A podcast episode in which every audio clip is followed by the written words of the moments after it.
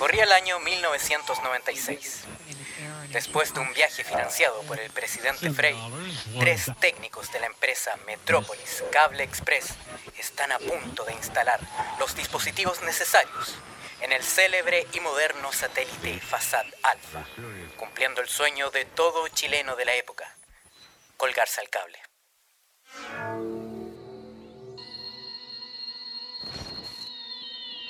Era febrero de ese año, bastante caluroso. Nos dirigíamos en el auto moderno de la empresa con los coaxiales en manos, dispuestos para instalar el cable para el satélite chileno. Lamentablemente, un quiltro nos salió persiguiendo, quedándonos encerrados. Nos lanzaron al espacio, quedando varado en él.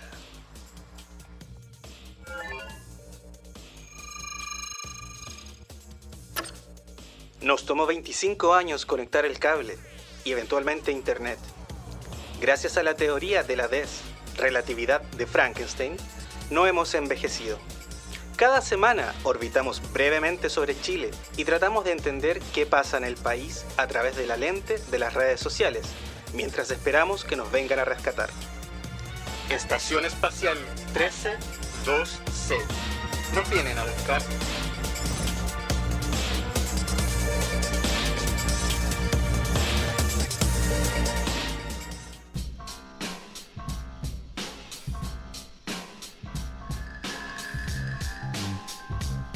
¿Deseas grabar tu podcast? ¿Deseas expresar las ideas con tus amigos? Contáctanos a través de Crea Estudios en el teléfono más 569-8444-8058 o síguenos en el Instagram crea.estudios.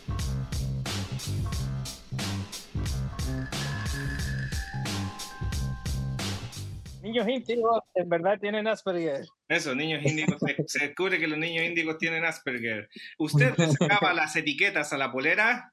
No, usted no era niño índigo, es Asperger. Es que una vez cuando chico pasó esa weá, porque yo escuché que, eh, así como que los niños índigos, una señora hablando que los niños índigos le sacaban la etiqueta a las poleras. Bueno, yo a todas mis poleras le saco la etiqueta, me pican. Pero yo no dije, "Oh, soy niño índigo, soy especial. bueno, eh, la etiqueta tiene un, un rol bastante simple que es saber dónde está la espalda y dónde está el, el pecho. y No. también saber cómo hay que lavar las cosas. Y claro, si la tenéis que planchar o no, y a qué temperatura. Sí. Nunca laven las camisas de. y- Las ¿De qué camisas país son de. los niños que la hicieron? Sí. ¿Qué país son los ¿De qué niños? país son Claro, los niños que la hicieron? y si, y si te dejan un, un mensaje de, de, ¿cómo se De- llama? De ayuda. De ayuda en, en Morse. Claro. Sí. Por eso ahora se están mudando a aguas internacionales. De hecho, mira, mira, por ahí vi flotar un- un- una estación espacial clandestina.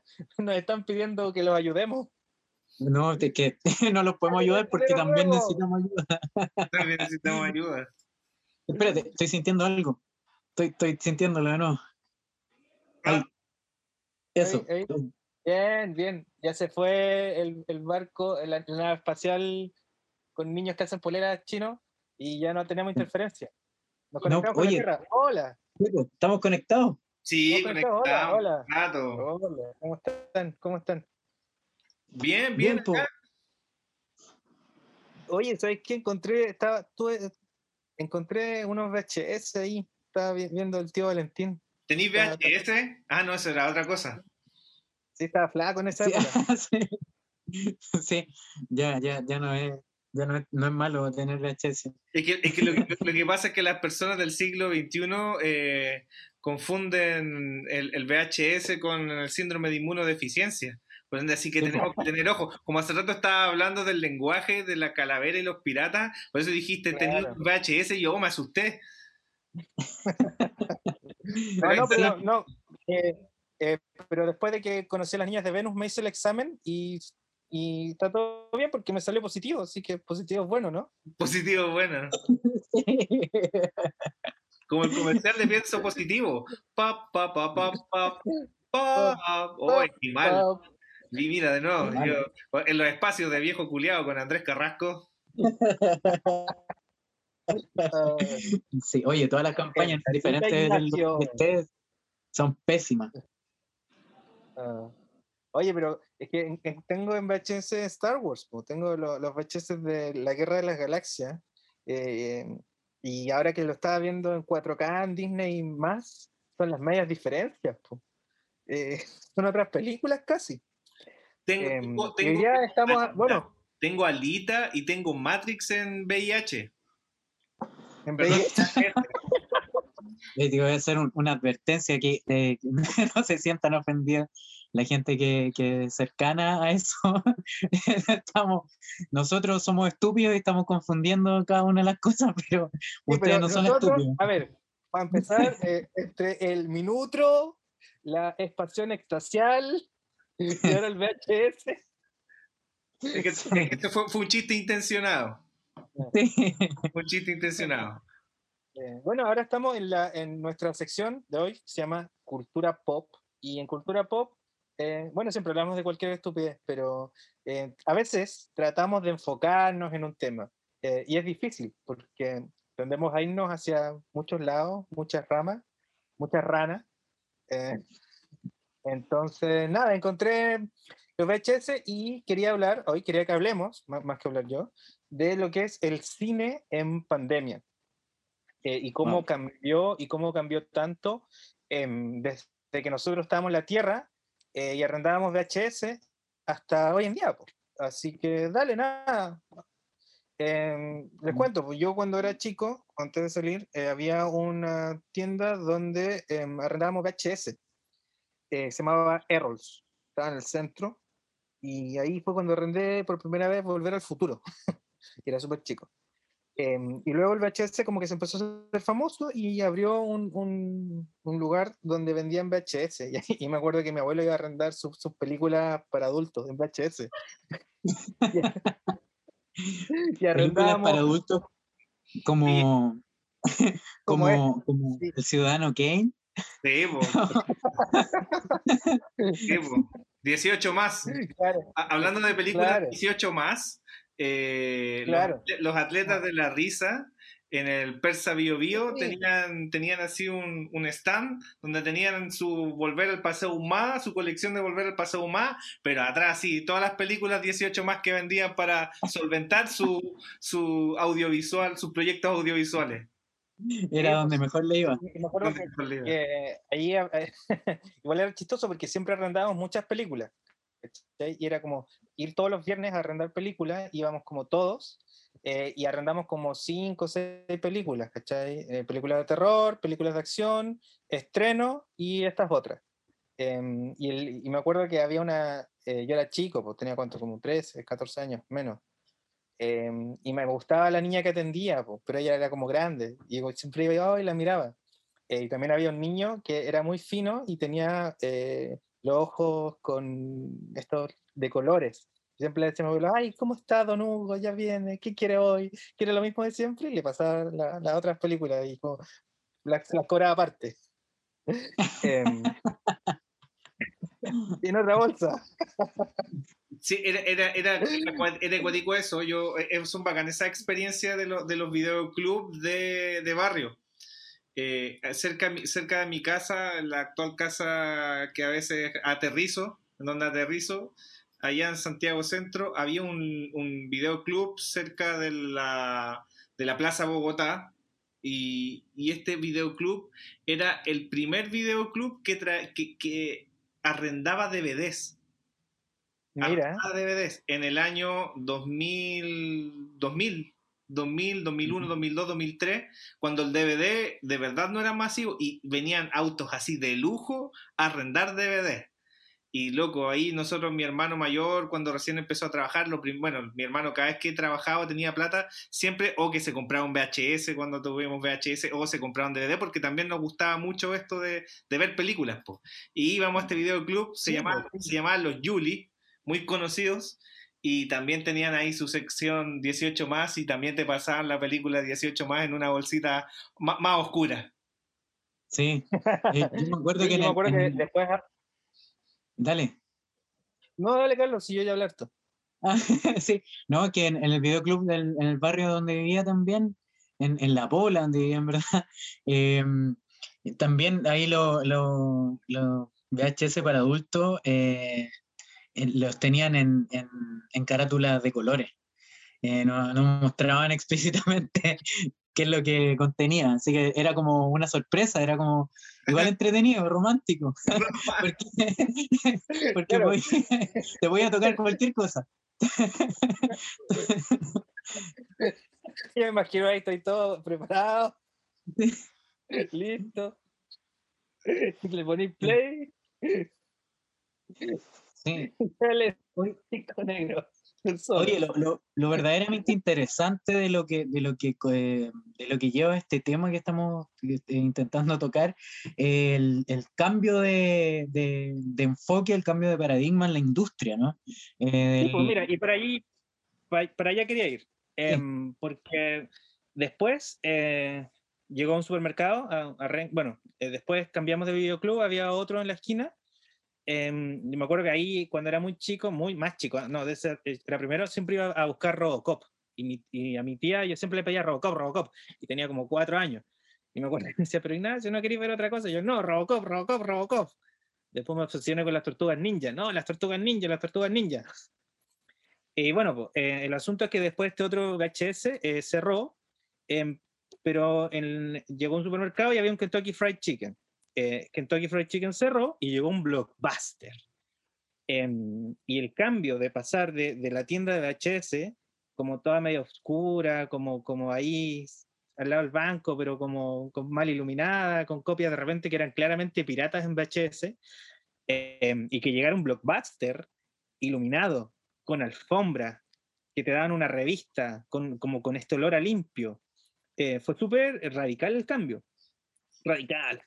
Em, y claro, bueno, recordemos, ah, pa- paréntesis, que el VHS ganó al Betamax porque Claro. como el VHS tenía menos calidad, pero era más pequeño, entonces podías tener más videos en la trastienda.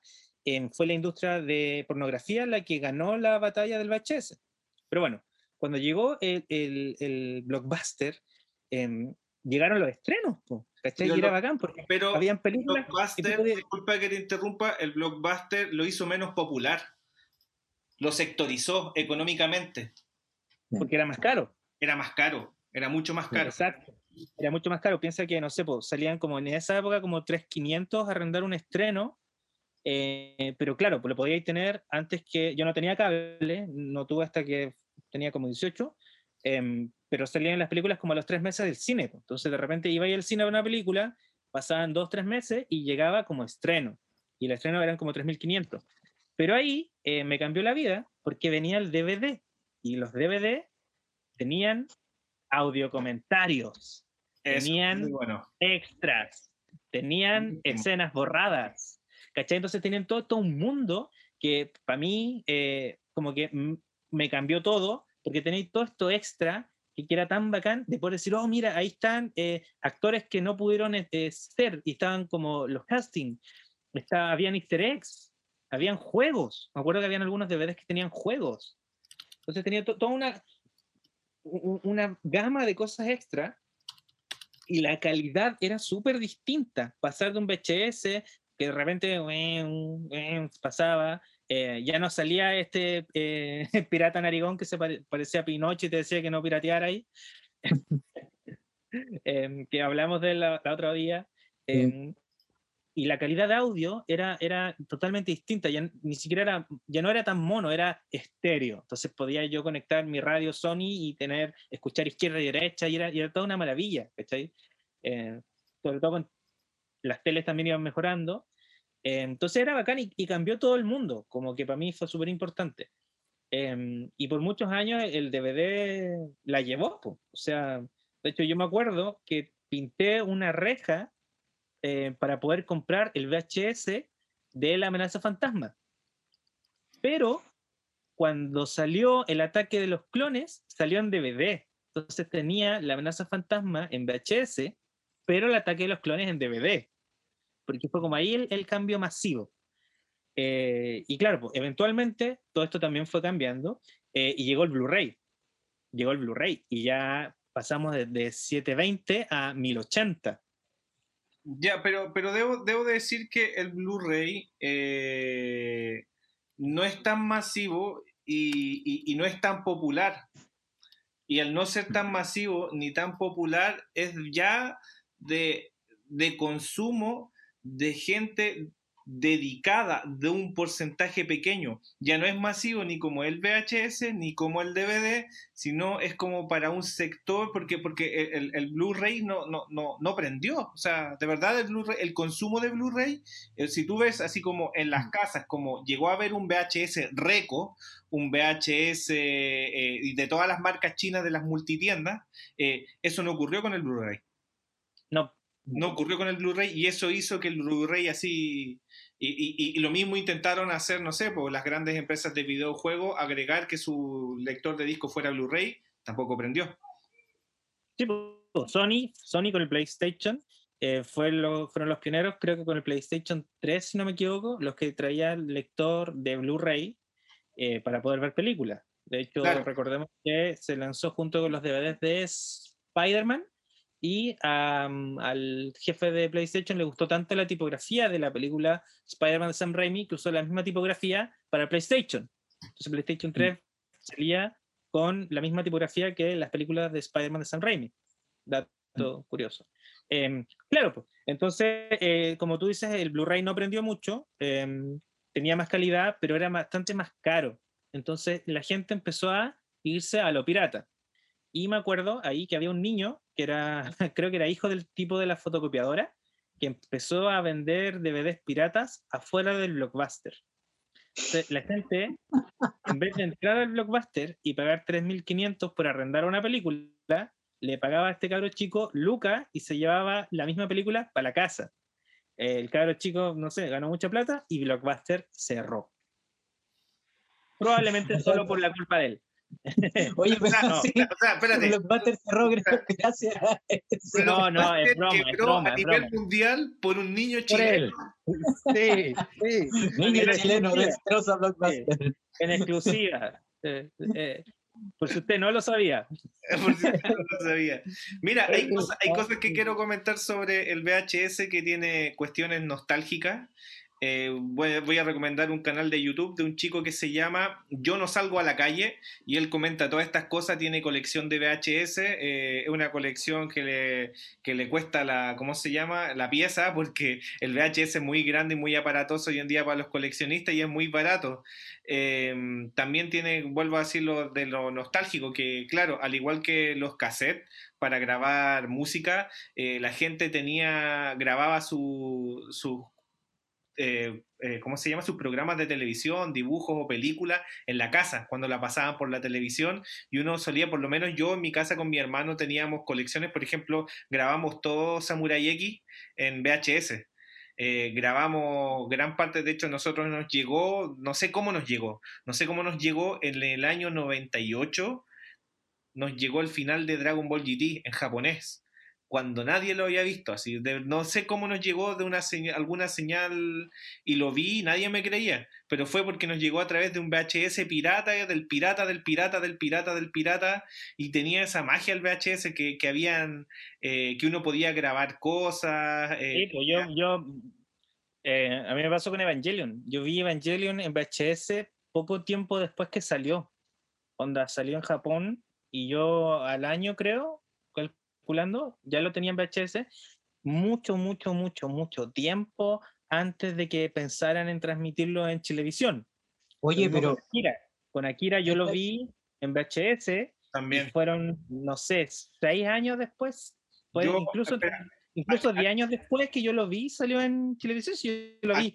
Akira, Akira yo lo vi en VHS entre el año 96 o año 97, en VHS también.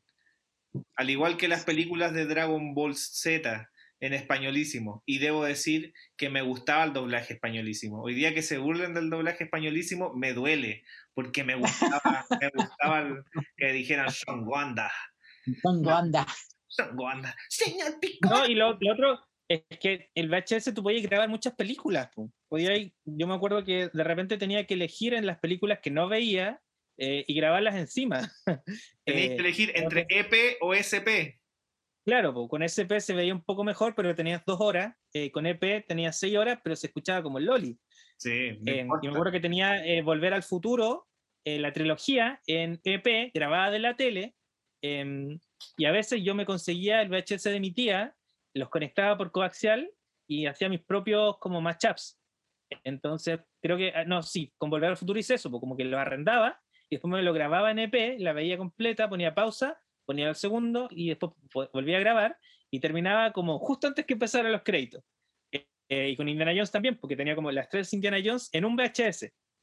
Em, claro, eso. Eh, bueno, avanzando en la historia. Ah, Pero deja, Carlos, iba a decir algo hace rato. No, yo, yo iba a decir que, que eh, me empecé a acordar que leí algo por ahí que el dueño de Netflix en esa época, en mitad de los 90, eh, de los 2000, eh, cachó esta, esta industria y empezó como a, a ofrecer el mismo servicio que estaba ofreciendo Blockbuster, pero a través de, un, de este banco, pero con, con, a través de Internet, precursor de la, de la, eh, de la plataforma de Internet en la cual tú podías eh, reservar eh, lo mismo que hacía ahí en Blockbuster, pero eh, te lo iban a dejar a la casa y tenía ahí un tiempo un poquito más prolongado para poder eh, arrendar el, el- lo- los VHS y después los DVD. Claro. Leí el, el otro día. Eh, y que después se fue transformando. claro, porque al principio te los mandaban por correo. Sí, po. Igual, Sí, sí. eh, y en algún momento se le ofreció a Blockbuster comprar Netflix por 50 millones de dólares. Y Blockbuster no quiso. No Se rieron. ¿Cómo van a querer comprar por 50 millones de, de dólares, que era harto Netflix? ¿Qué es Netflix? Películas por la red. No, no, no, no. Eh, ¿Cómo te voy a bueno, comprar? ¿Cómo te voy a comprar tu emprendimiento que tienes en tu garage? Eh, sí. sí. Eh, bueno, bueno, eh, no sé si todos sepan, pero Blockbuster murió gracias a este niño de Renca. y ahora solo queda un Blockbuster en el mundo, el último Blockbuster, literalmente queda solo uno. Y bueno, Netflix es un imperio de miles de millones de dólares em, que abarca todo lo que es hoy. Y em, después de que salió el Blu-ray, pasamos al eh, streaming. Em, Sí. Yo me acuerdo que contraté Netflix el día que salió. El, el primer día que estuvo Netflix, yo lo tuve, porque quería estar ahí. Y eh, tenían un catálogo súper limitado, pero siempre se quedaba pegado, po, porque como internet era bastante malo, como que veía y eh, pausaba, después se veía como Minecraft y después seguía. Em, pero me faltaba eso, y siempre me faltó, y me ha faltado hasta el día de hoy, los extras, el audio comentario. Em, que a mí siempre me gustó y eh, de repente mi gran crítica es que no tienes estos extras hasta ahora que llegó Disney más, que algunas películas tienen extra, em, pero no sé, pues igual ponte tú, yo me acuerdo que tenía en el, los DVDs del Señor de los Anillos, de la edición extendida, que eran solo las películas. Em, porque había, acuérdate que hubo- había un formato de DVD donde tú podías grabar solo la película y se ponía play, no tenía ni menú. El VCD. Em, el VCD, gracias, el VCD. Lo que somos cabros tenía- chicos, los que éramos cabros chicos de, de también eh, nos no, vinculamos con eso, coqueteamos con el VCD. Que la, conciertos también. la- la diferencia Sí. es que el, el, el VCD no estaba grabado en DVD, estaba grabado en CD. Estaba Sí, grabado en. CD. Estaba grabado Yo tenía como, eran como 12 CDs, creo que todavía los deben estar en algún lugar, no están rotos. Deben estar por ahí, El Señor del Anillo extendido en VCD.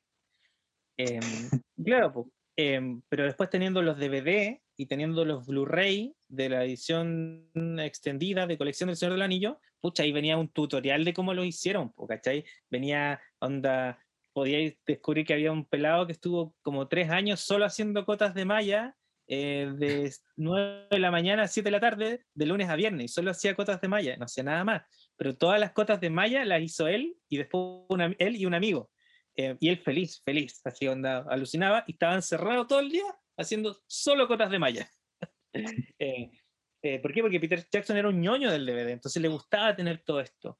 Em, pero ahora que después salió, eh, yo tengo en la versión extendida en em, Apple, lo tengo en iTunes, lo puedo ver en el Apple TV, pero no viene con estas cosas, porque estoy como que falta eso. Em, y luego, ya últimamente dimos el gran salto a 4K, que es calidad cine. Em, Claro, para eso primero tienes que tener una conexión de internet que lo resista.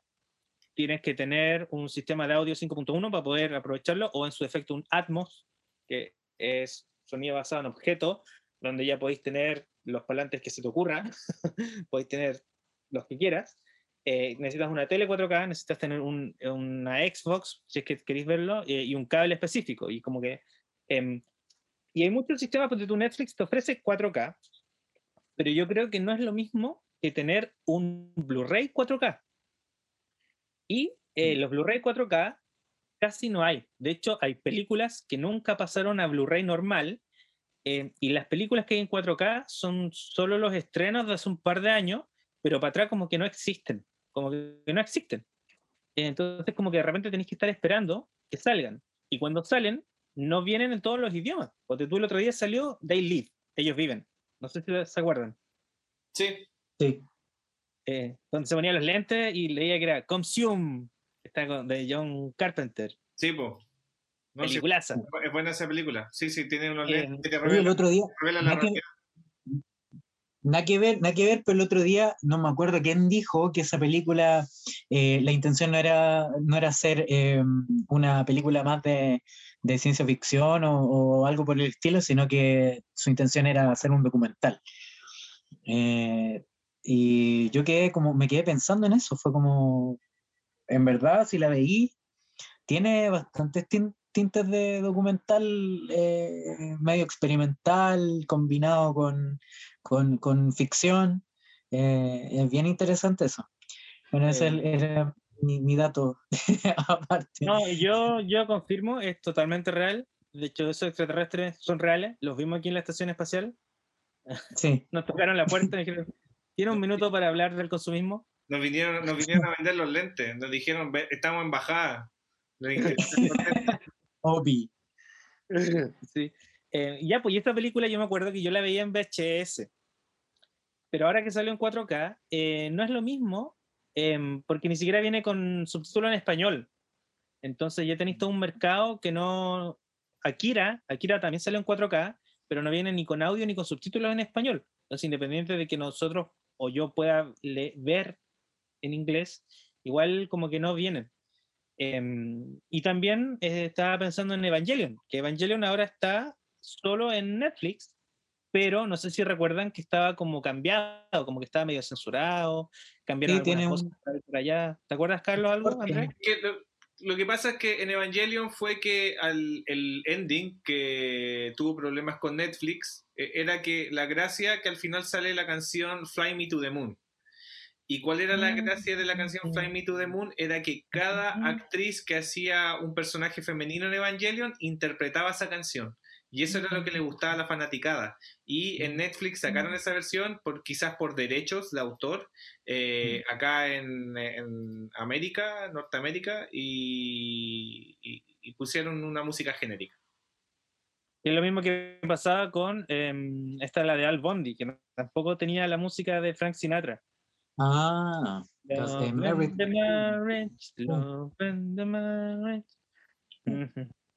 Bueno, también no tenía la de. Pero ¿sabes Eh, qué pasa? Esto de lo, de los como de las cosas que tienen que ver con algún como el merchandising, pero que está eh, dentro del, del, de la, del producto, en este caso en el producto audiovisual, su merchandising o lo que tenga que ver con los regalos, eh, son los extras, eh, escenas borradas y cosas así.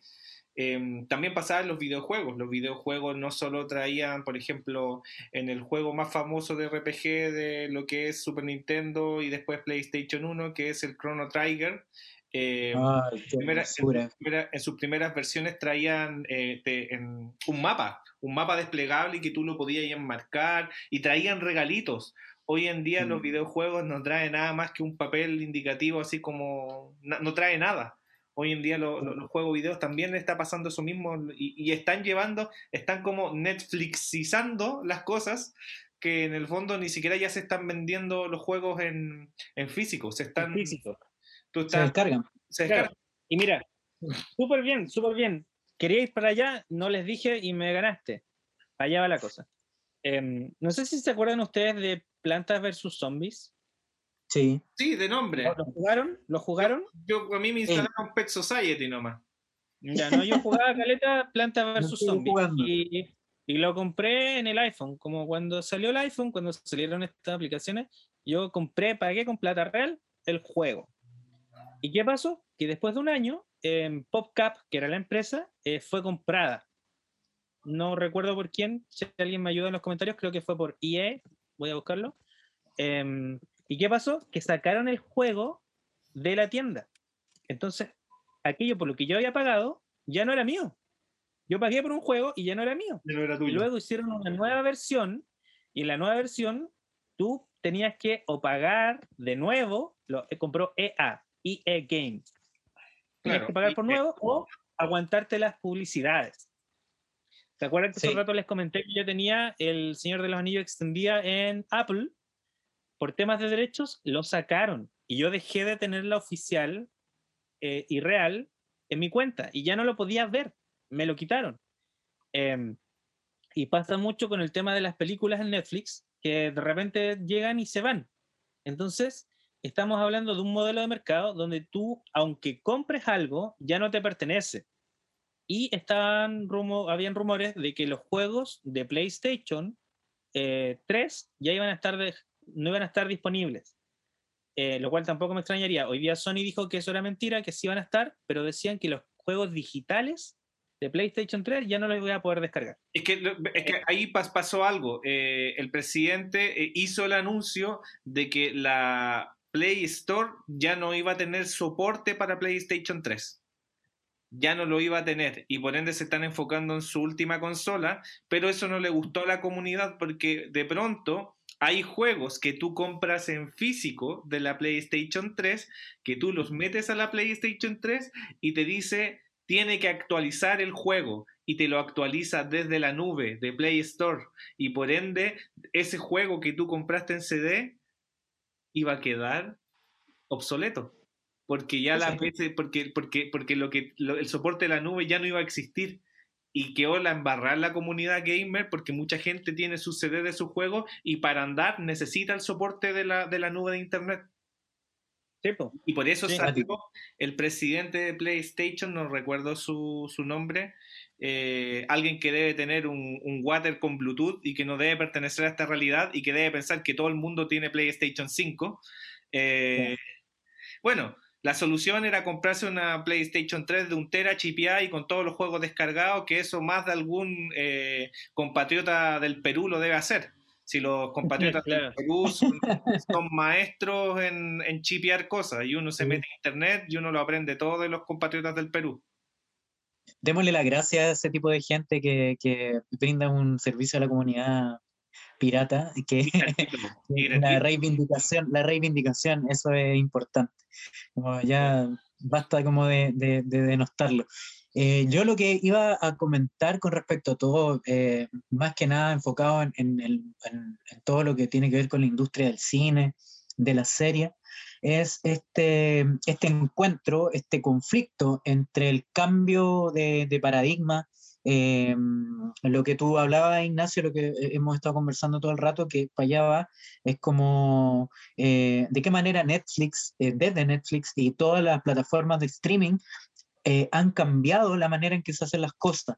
Eh, no solo en relación a, a- a la industria eh, que fue que ha ido mutando, pero que se ha ido como eh, de alguna manera extinguiendo cada etapa, una por sobre la otra, eh, como no solo en conflicto con eso, sino que también en conflicto con eh, la manera en que se hacen las películas y que se hacen las series eh, para ir a, por, no sé, antes de la pandemia, para ir a verla al cine, ¿cachai? Comprar tu entrada, ir a verla, ir a sentarte y vivir la experiencia del cine. Eh, yo sé que, eh, no sé, a lo mejor me voy a carrillar, eh, hubo algo de eso cuando salió la industria del VHS, cuando, eh, cuando podías tener la película en tu casa, eh, supongo que lo, lo- no sé, los dueños de los cines o la gente que hacía películas en Hollywood y en, y en otros países pusieron el grito en el cielo. eh, y tal como lo han estado haciendo últimamente algunos directores de, de Hollywood, eh, eh, obviamente también pasa con otros directores en otros países, pero eh, Mira, yo con- creo que con respecto al cine tradicional no, no va a haber, a pesar de los cambios, no va a haber, no, no se va a extinguir, pero sí creo que eh, es otra cosa lo que está pasando ahora. Eh, No es, no es cine tradicional, no son series tradicionales, es otra cosa. Incluso se ve en el tipo de actuación y en el tipo de, de, de- de film que tienen, ¿no? El, el Claro. tipo de cámara, la manera en que se graba, eh, es, es un lenguaje parecido, eh, y- pero, pero no es lo mismo. Algo No es lo parecido a lo que no. pasa como a las performances o a las manifestaciones escénicas que no, que no son teatro, eh, que, que- que se han estado haciendo desde la pandemia hasta ahora.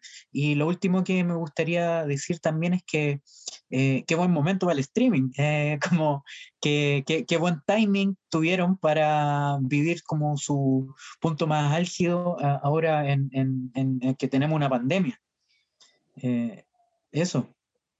Claro. Sí, mira, para, ir terminando, yo lo último que quería añadir eran dos cosas específicas. Uno, que he visto eh, películas que tengo en 4K eh, en Netflix 4K. Y sabéis que no es lo mismo, no es lo mismo, no es lo mismo, no es lo mismo. Em, si ustedes no lo saben cómo funciona, eh, Netflix tiene eh, el gran problema que tenía Netflix y todo el otro streaming era resolver la compresión. Es decir, tomar un archivo, usar un algoritmo matemático y achicarlo para poder descargarlo a través de Internet.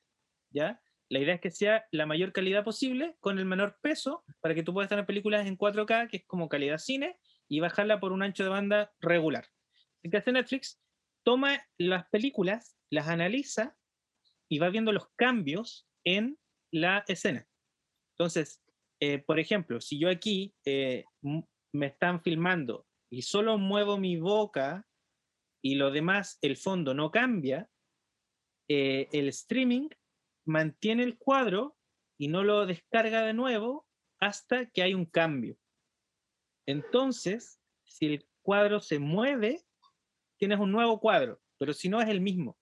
¿Qué pasa? Que esto hace que si tú ves películas en 4K en streaming, de repente ves que el fondo como que no se mueve, como que parece una foto. Em, pero el personaje sí, y esto afecta en cuando tú grabas en digital, porque cuando grabas en digital, la compresión es la misma.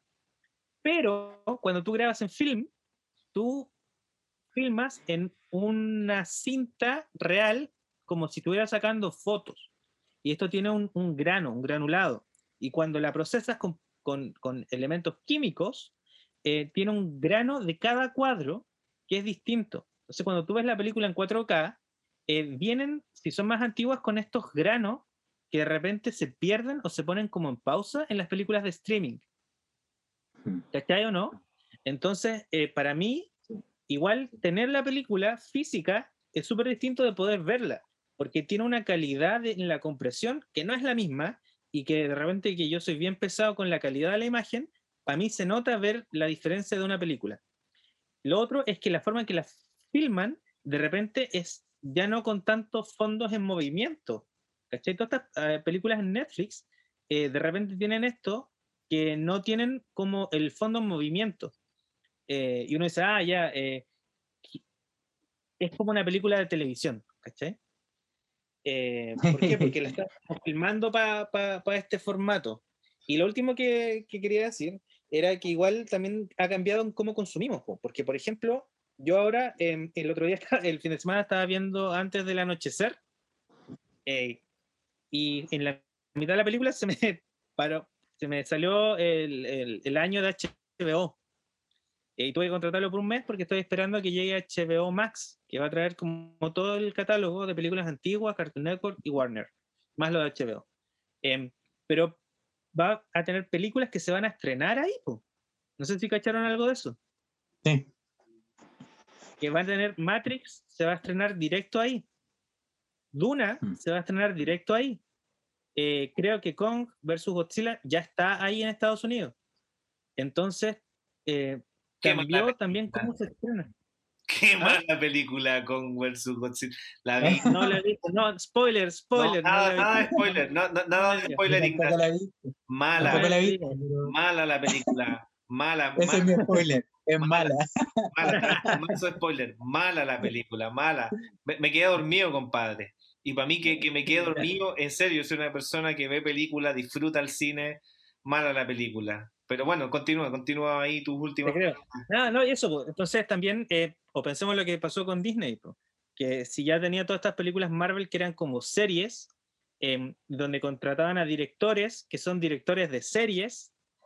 ¿Por qué? Porque los actores conocen más su personaje, entonces un director de serie está acostumbrado a no dirigir al actor en cómo hacer su personaje, sino que es el actor el que ya sabe quién es.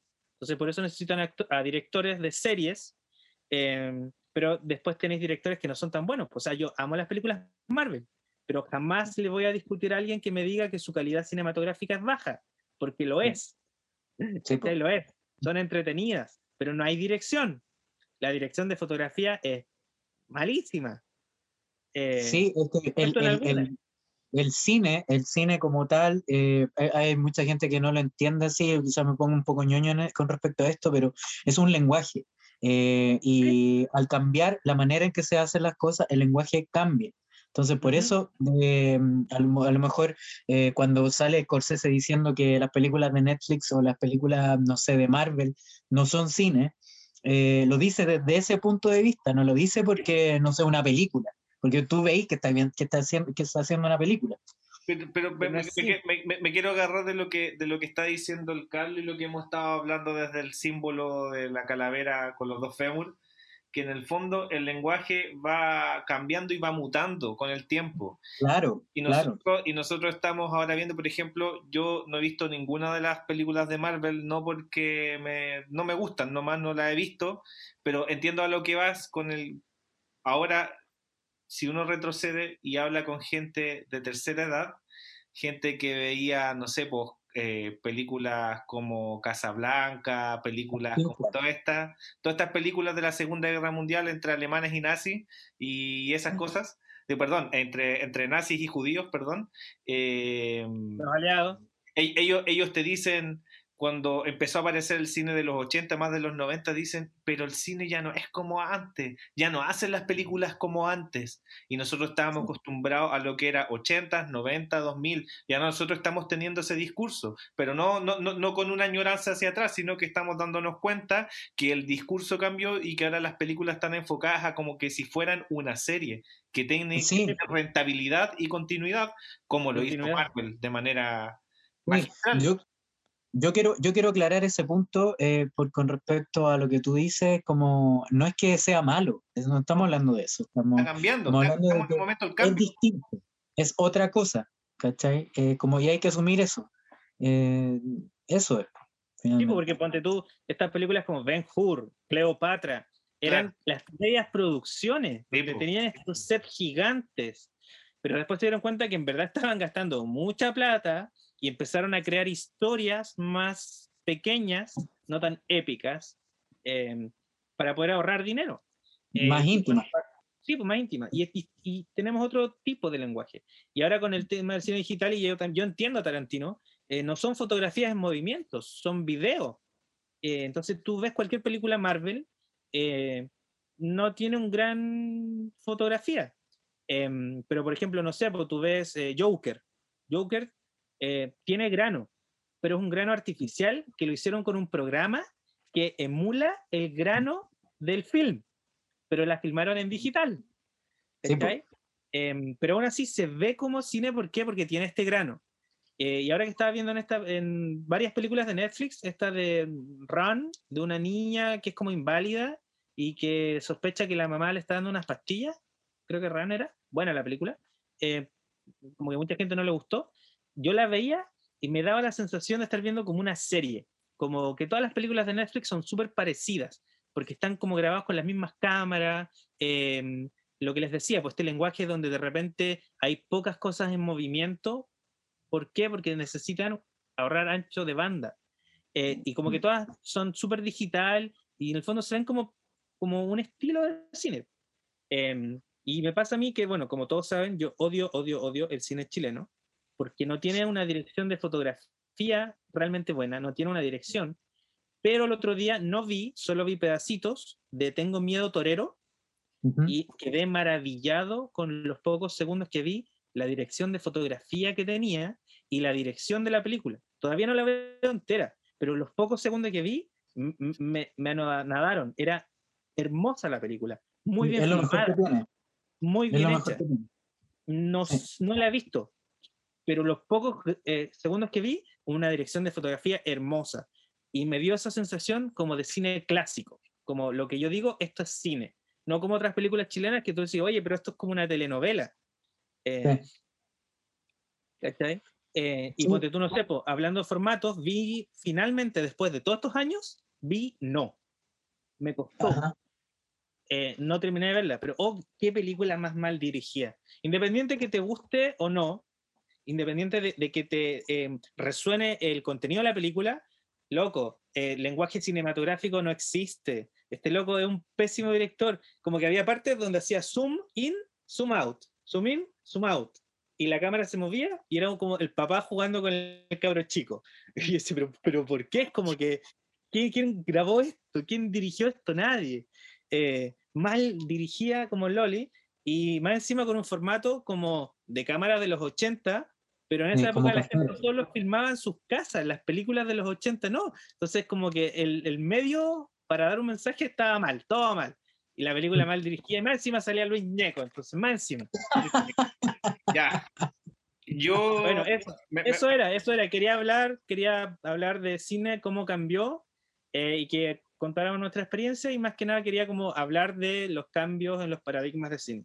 Eso, creo que ya está. Me, me acaban de tocar acá la puerta, la escotilla, porque me vinieron a, a- dejar un VHS que mandé a arreglar, me- los cabezales, la típica, la típica, Había que soplarlo. los cabezales estaban ahí medio mal. la. Es que mu- mu- muchas, muchas películas 18 más me dijeron. Oiga, caballero, deje las películas 18 más, me dijo ahí el alienígena. Sí, pues. No soy descarado, le dije. bueno, pero Oye, a mí que también. desde que aparecieron en internet, los teléfonos empezaron a hacer con pantallas más grandes. La dejo ahí. Oye, a mí, a mí me, me, me vinieron a buscar también, por fin, por fin, me, me- están afuera esperándome porque quieren, no sé, quieren que grabe un documental eh, con, con unos, unas cabras y unos cabros de, de Kuroskan, pero no sé de qué, no sé de qué se trata. Voy a, voy a ver, pues. Dale. me gusta el guion. Ya, pues cabros, nos despedimos, que estén muy bien, gracias a todos nuestros auspiciadores, que no son ninguno más que Crea Estudio. Recuerden que si quieren grabar un podcast, vaya a Crea Estudio, les cobramos barato, aunque estemos en pandemia, arte en resistencia y clandestinidad. Usted ya sabe dónde buscarnos. Sí, eh, también invitar a la gente que nos escucha eh, que mm, comparta nuestro, nuestro trabajo acá, nuestras conversaciones, nuestro hueveo y que, nada, pues, que nos ayuden también eh, mencionándonos qué temas les gustaría que mencionáramos, eh, qué, qué- qué temas les gustaría que, que criticáramos y nada, pues dejo esa invitación abierta. Eso más que nada, nos estamos despidiendo, nos estamos viendo la próxima semana. Esto fue Estación Espacial 13-2. Trece, dos, Nos vienen a buscar. Hasta luego. Chao.